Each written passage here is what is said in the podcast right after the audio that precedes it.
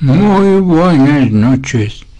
Está el micrófono abierto y no hay nadie, ni me citaron aquí. Qué incumplidos y qué impuntuales son estos muchachos. Pero no importa, yo me despacho solo. A ver, por favor, ¿de qué podemos hablar?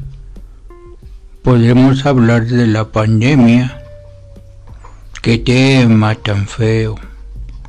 Podemos hablar del síndrome cavernícola. ¿Cuánta gente se espantó? Y es que dijeron muchas cosas que el gobierno había preparado todo para desaparecer a la gente que ya no producía. Y, yo me salvé porque pues ya no produzco. Nada más produzco lástima que ya estoy bien carcacha. Pero aquí andamos.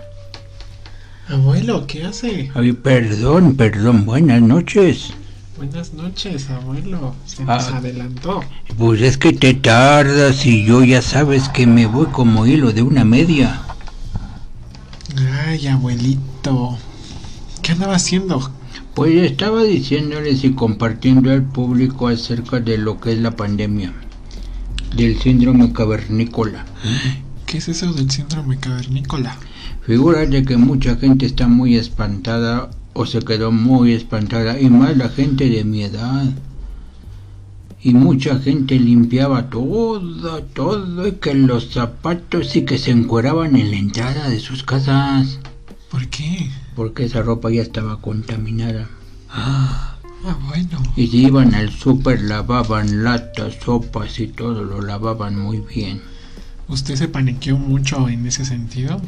Pues no, porque yo, yo la verdad me cuidé lo necesario porque haz de cuenta que yo me le pedía mucho a Dios que me cuidara.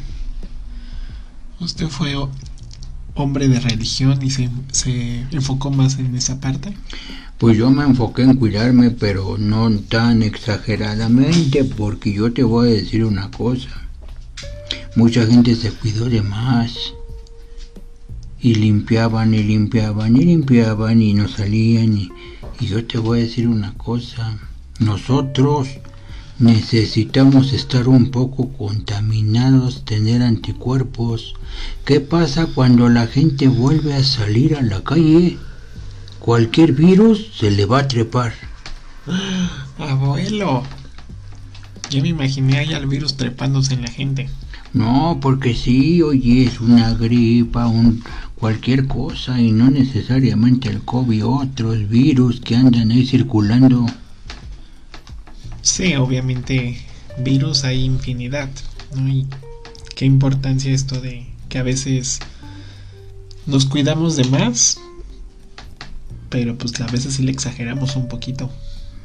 Y fíjate que una de las cosas que nos hizo mucho daño, pues que estábamos muy enterados por las noticias que van tantos muertos y que cuantos muertos y que muertos y demás. Entonces subían y bajaban las estadísticas. Entonces haz de cuenta que, que pues nada más vivíamos para estar viendo tragedias. ¿Usted cómo vivió esa pandemia? Además de lo que ahorita nos comparte, estuvo muy solo, porque pues obviamente nos aislamos del mundo totalmente. Pues yo me desconectaba porque me ponía a ver series, otras cosas que me tuvieran entretenido y me ponía a hacer manualidades porque tenía que tener la mente ocupada y no estar pensando en lo mismo. Porque yo de repente veía a alguien y me decían, va a pasar una avioneta mañana, no salgas porque van a echar el virus en la avioneta. ¿Y qué crees, mijo? ¿Qué? Escuchaba un avión y me escondía. Abuelo. Porque si te espanta. No sé si a ustedes les pasó. No, abuelo, yo no escuché esas historias. Pero si son macabras las historias, pero sí son chismes.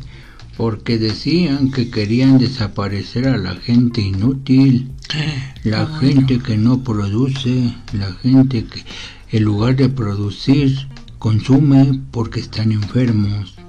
y los gobiernos ya no quieren mantener ese tipo de gente. Pues yo me salvé porque yo estaba en la tablita, ya estoy grande. Abuelo, usted dijo a mí no me llevan todavía. Pero mis amigas, sí, muchas se me fueron, se me fueron vivas, Ah. pero se murieron. Y dije, sí, cómo no la conquisté a tiempo.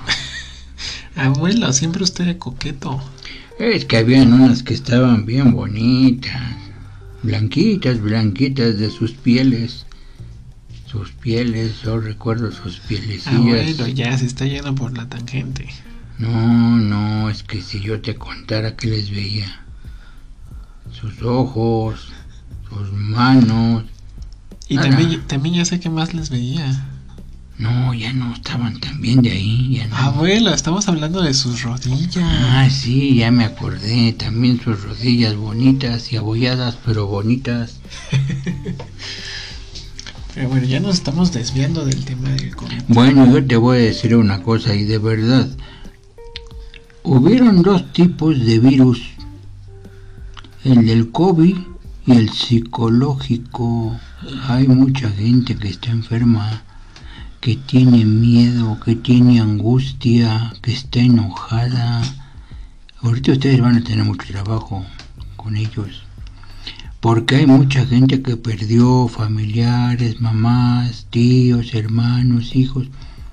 ¿Cómo puedes ayudar a esa gente? Pues están enojados, están en un duelo.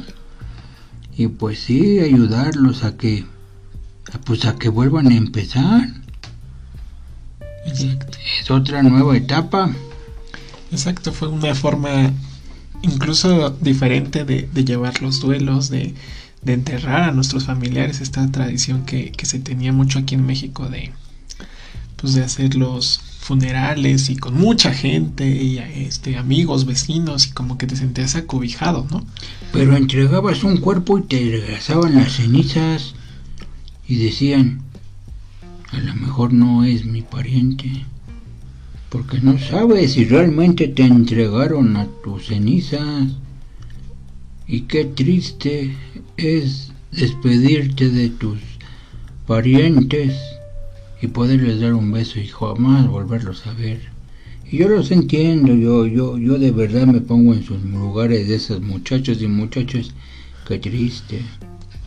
Pero ni modo. Una persona me dijo, somos elegidos porque seguimos vivos. ¿Qué crees que le dije? ¿Qué abuelo? Los elegidos ya se fueron, no seas tonto. Abuelo. A nosotros todavía nos falta. Ellos ya están tranquilos, ya están descansando. Y les voy a decir a la gente que perdieron a sus familiares. ¿Sabes por qué se fueron? ¿Por Porque qué? ya habían terminado su misión. Porque Dios así lo quiso. Y nosotros nos falta. Nos falta pagar.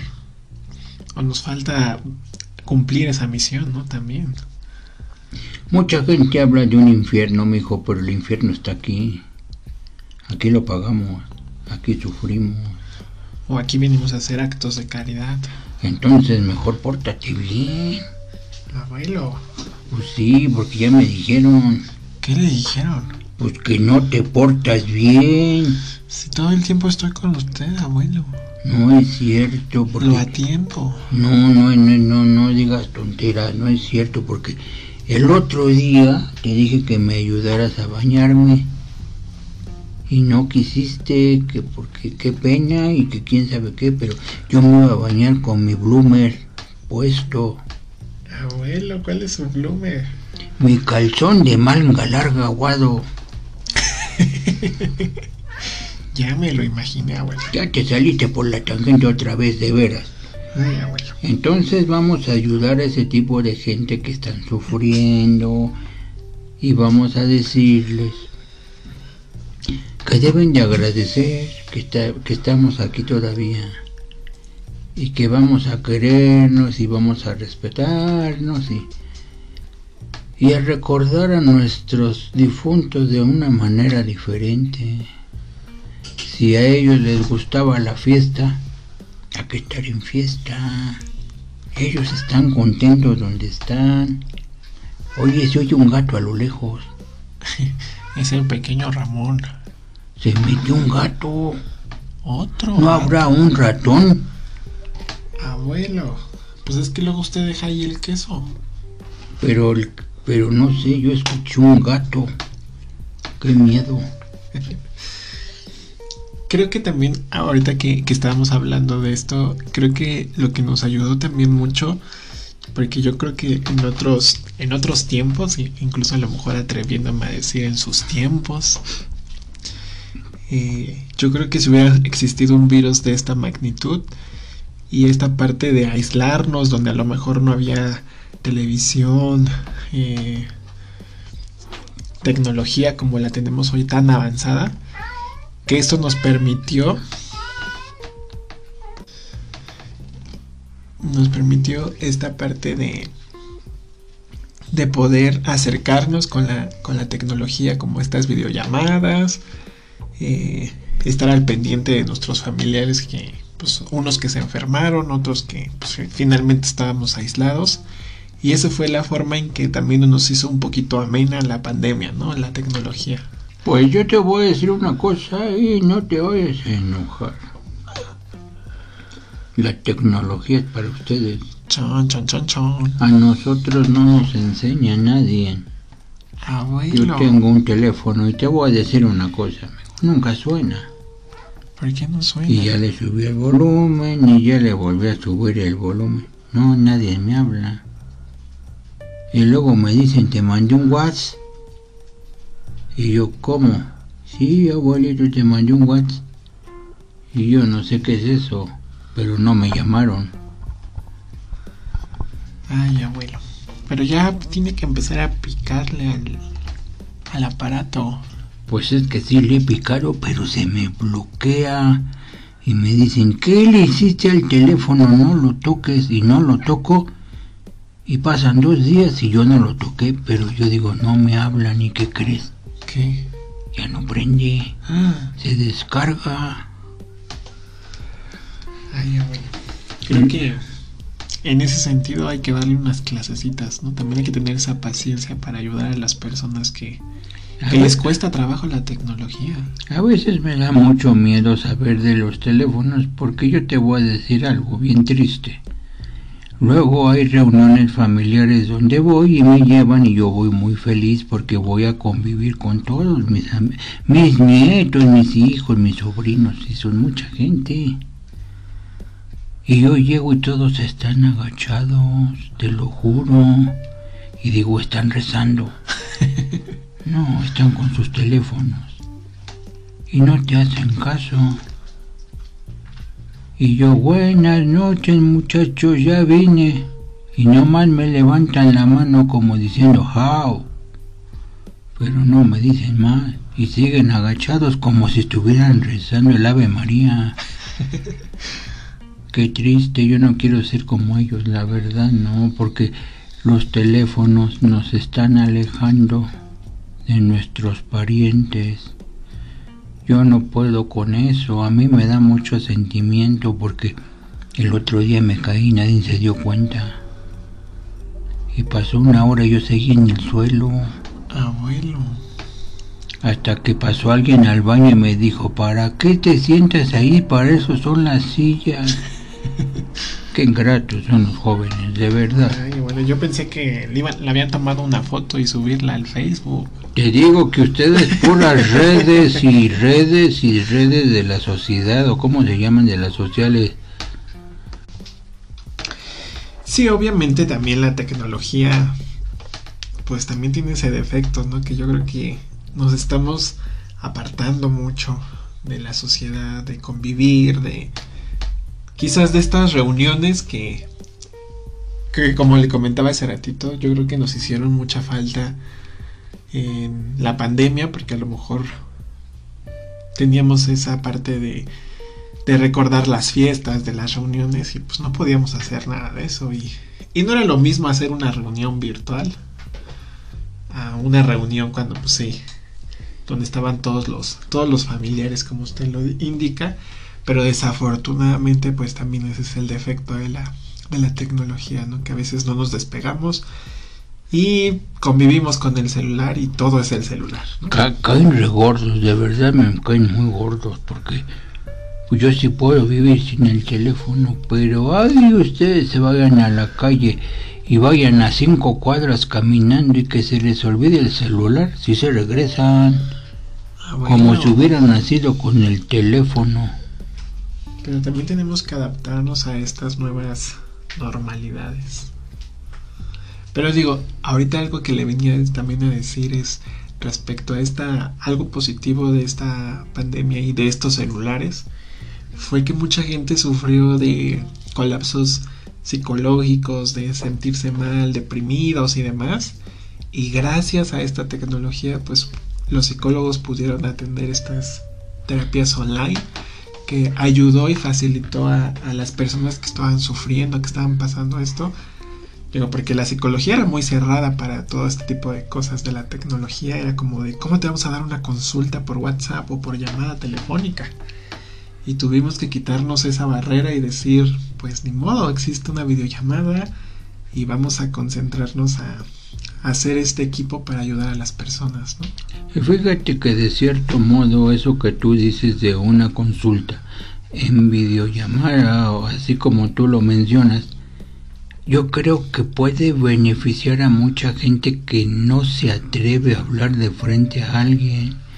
Si están acostumbrados a hablar con una computadora o con el teléfono, pues lo pueden hacer sin imaginar que del otro lado está un psicólogo escuchando y puede platicar. ¿Y qué crees? Creo que cuando están lejos pueden ser más honestos que se encierren en su habitación y que nadie los moleste, que se preparen una bebida, un café, ¿eh? no creas que un alcohol, ¿eh? un café. un mojito. No, que mojo ni que nada. Y ya hagan de cuenta que ahí hagan de cuenta que están hablando con el espejo y que digan quién soy, qué quiero, por qué estoy así, en qué la regué. Porque yo te voy a decir una cosa, amigo. Todo el mundo habla de esto. Me hicieron, me dijeron, me provocaron, me ofendieron. Ajá. Ok, está muy bien. ¿Y tú qué hiciste? O sea, ¿qué hiciste? O sea, tú no haces nada, tú eres una blanca paloma, entonces tienen que ser sinceros y decir es que me dijeron que me fuera a la fregada, pero ¿por qué te mandaron a la fregada? Pues porque la cacheteé o porque, pues dilo. O sea, ¿por qué cortas la historia? A tu conveniencia, no te podemos ayudar. Híjole, ya me estoy apuntando como si yo fuera psicólogo. La vida me ha enseñado pero no soy psicólogo. Soy laureano. El abuelo laureano. Soy laureano y, puedo dar consejos y puedo abrazar y puedo decir lo que yo pienso. Pero sí, muchachos, a veces la regamos también nosotros. También nosotros debemos de reconocer cuando estamos mal. Porque luego somos muy groseros. Pero eso se nos borra. Entonces piénsalo tú, mijo. Eres tú sincero. Ay, ya te estoy entrevistando yo a ti. Abuela, no estamos en terapia. Perdón, es que me voy, te digo como un hilo de la media. Sí, yo creo que también la parte cuando tomas la decisión, que es una decisión muy importante al momento de, de iniciar un, un tratamiento psicológico, porque también es sincerarte, es empezar a, a darte cuenta también de tus, de tus demonios, de, de todo lo que nos guardamos, de toda esta parte consciente que a veces no la hacemos tan consciente y que nos puede costar trabajo muchas veces afrontar todo eso, ¿no? Pero cuando hacemos esa sinceridad y tomamos esa decisión de, de ir a terapia, pues al final de cuentas es para ayudarnos, para reencontrarnos con nosotros mismos y volver a como a darle otro paso, a otro sentido a, nuestra forma de cómo estamos viendo las cosas, porque efectivamente no nada más es lo que nos hace la sociedad o lo que nos hace el otro, ¿no? Sino también lo, cómo nosotros nos desenvolvemos en esa sociedad, qué hacemos, qué no hacemos, y lo que damos y lo que no damos también, ¿no? Entonces es una parte que también es como para ir comprendiendo y hacer esta conciencia o incluso hacer este consciente de que estamos a lo mejor fallando en algo o estamos haciendo malas cosas, ¿no? Pues es que mira, yo por ejemplo, si alguien reconoce su error y lo saca y lo comparte contigo, por ejemplo, que estás del otro lado de la computadora, en ese momento, de alguna manera, como ya liberaste, te estás perdonando te estás reconciliando contigo porque te estás arrepintiendo. Y el arrepentimiento y el perdón te dan paz. Abuelo, que es justo como lo que decía al principio, ¿no? De, del primer capítulo, referente a que a veces nos, antes nos confesábamos, ¿no? En esta parte de las iglesias con los padres y que a lo mejor era la parte de donde sacábamos nuestros pecados, lo que no estuvo bien o nuestra parte inconsciente y que ahorita gracias a los psicólogos, pues que son los que nos escuchan, los que nos están ayudando en esta parte emocional y de salud mental, que obviamente nos nos hace mucha falta, ¿no? Pues fíjate que yo te estaba leyendo una revista de unas personas que habían enjuiciado y que estaban en la cárcel y habían asesinos y habían ladrones y todo. Y yo los miraba a los ojos, mijo. Yo no los veía malos. Y tú te preguntas por qué les tocó vivir esa vida. ¿Qué les pasó? ¿Por qué reaccionan así? Desgraciadamente ese tipo de gente son criados por gente mala y esa gente mala fue criada por gente mala. Porque entonces crecen pensando que es normal lo que hacen. Pero son sensibles y también tienen sentimientos. Pero entonces van creciendo con unos patrones de conducta que los van siguiendo como si fuera normal. Porque si yo tengo un papá que es violador y yo admiro mucho a mi papá, yo de grande quiero ser como él y ando buscando, fregando muchachitas. Ay, esas muchachas de mis tiempos. Si yo te contara. Ay, no, espérate. Abuelo, abuelo. Espérate, es que me voy y me voy, es que recuerdo y me pongo coqueto. No. Pero te digo, detrás de toda la gente hay una historia que debemos de indagar. No juzgues a lo tonto. No critiques hay que ser empáticos. Exacto, y, y, preguntarles, ¿qué te pasó? ¿Por qué cargas con tanto dolor, con tanto resentimiento, con tanto odio? Ellos se tienen que abrir con ustedes y platicarlo y sacarlo para poder liberar esa carga que no los deja avanzar. Exactamente, ¿no? Que es como justo lo que este, este, este darnos un tiempo de tomar este minuto para darnos cuenta como, como apenas fue hace poquito el 10 de septiembre que, que, fue el Día Mundial sobre el Suicidio, que a veces escuchar a las personas pues puede ser que, que hagamos ese granito de arena para pues que no tomen esa decisión tan, tan drástica, ¿no? De quitarse la vida que digo, ya es otro tema que, puede ser importante después tocarlo. Sin embargo, justo ahorita como lo que decía, ¿no? Esta parte de escuchar a la gente, de, de, saber que pues traen problemas a veces hasta arrastrando de años o hasta de generaciones, ¿no? Y que finalmente la, la forma de pues de seguir sobreviviendo, porque ya no viven, sobreviven, es así, ¿no? Lastimando o siendo indiferentes o demás. Y a veces pues piensas que eso es lo normal, ¿no? Que, así toda tu familia vivió amargada y pues tú tienes que ser amargado, ¿no? Te voy a platicar una anécdota breve. Anécdota breve del abuelo. Unos muchachos me quisieron asaltar en un camino muy oscuro y me dijeron ya se lo cargó las y cosas groseras, no puedo decirlas aquí. Y yo les dije, ¿qué pasó? ¿Cómo que me vas a asaltar? ¿No te acuerdas de mí? Y sabes qué es lo bonito, verlos a los ojos. Y yo les dije, mi hijo, yo te cargué cuando eras pequeño. ¿No te acuerdas de mí?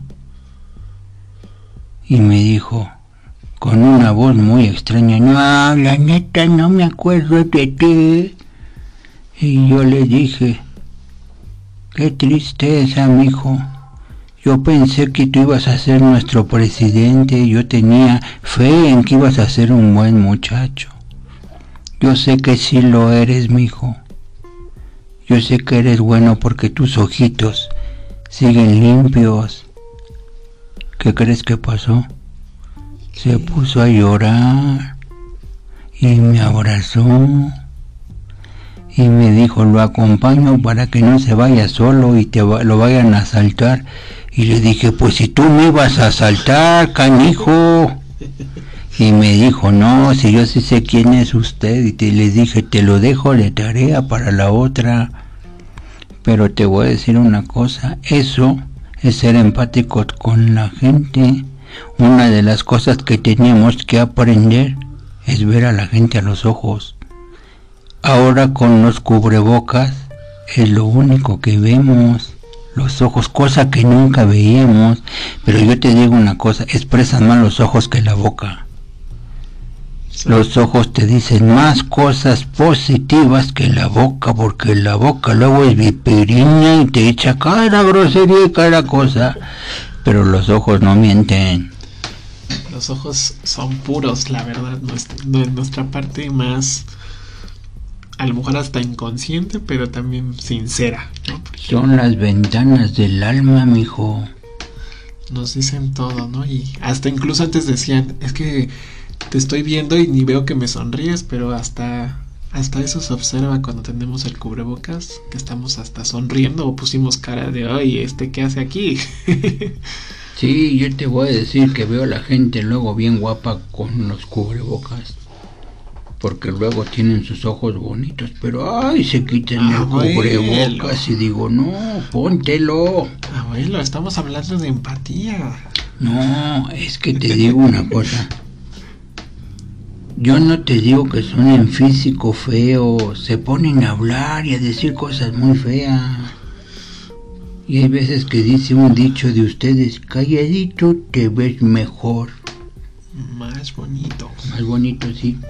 Bueno, yo siempre. Ay, abuelo. Pues bueno, creo que por hoy sería todo en este podcast. Me dio mucho gusto poder platicar otra vez con ustedes. Y les deseo que estén bien y que hayan pasado unas fiestas patrias muy bonitas. A mí me llevaron al Zócalo. Abuelo, fue al Zócalo. Sí, pero no digas. Pero ya lo vi bailando. Pero nadie me vio, calla. Hay muchos videos de usted. Pero no los muestres, si no me van a querer robar. Ay, abuelo.